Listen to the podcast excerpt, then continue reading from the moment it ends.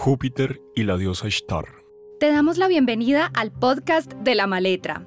En este nuevo conjunto de episodios leemos los astros desde el mito, la poesía y las teorías. Nos alejamos de nuestros planetas hermanos y nos dirigimos al territorio de los gigantes. Según National Geographic, Júpiter es 318 veces mayor que la masa de la Tierra y, para hacernos a una idea, si juntásemos todas las masas del resto de planetas de nuestro sistema, seguiría siendo unas 2,5 veces mayor que el total. A Jupiterizamos en el más grande de ellos. Las tormentas de polvo nos han traído hasta su ojo mágico, donde observamos la silueta de una diosa.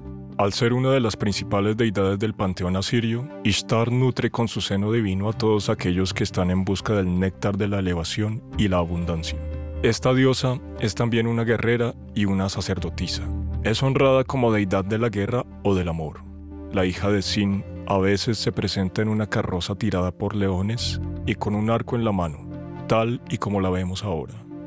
El universo gira en torno de ti, ojo con facetas que expulsa los ojos de las estrellas y los implica en tu sistema giratorio, llevándose nebulosas de ojos en tu demencia. Iván Golf.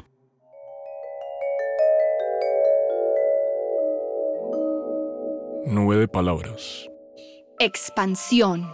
Generosidad. Tolerancia. Exageración. Oportunidad. Jovialidad. Fortuna. Soberanía. Logro. Felicidad. Magnitud. Aspiración filosófica. Progreso. Previsión. Exuberancia. Saciedad.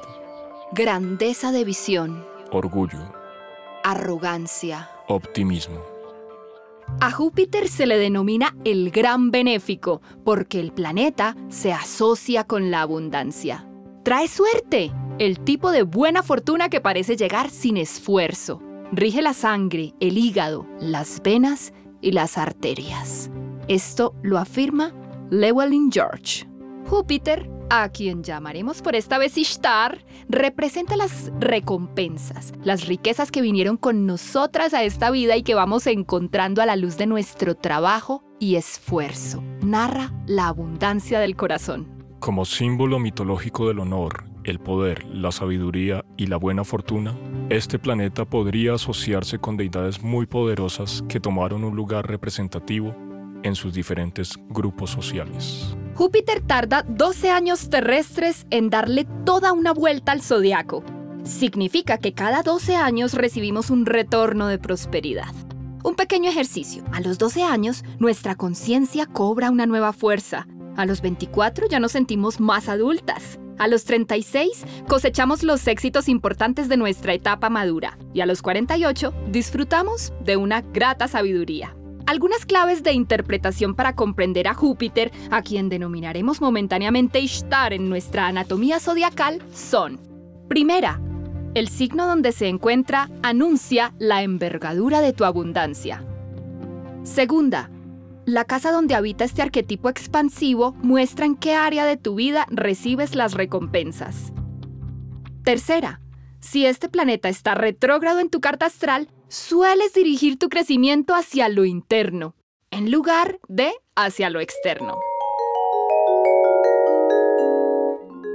Este podcast ha sido creado por la Escuela de Astrología La Maletra.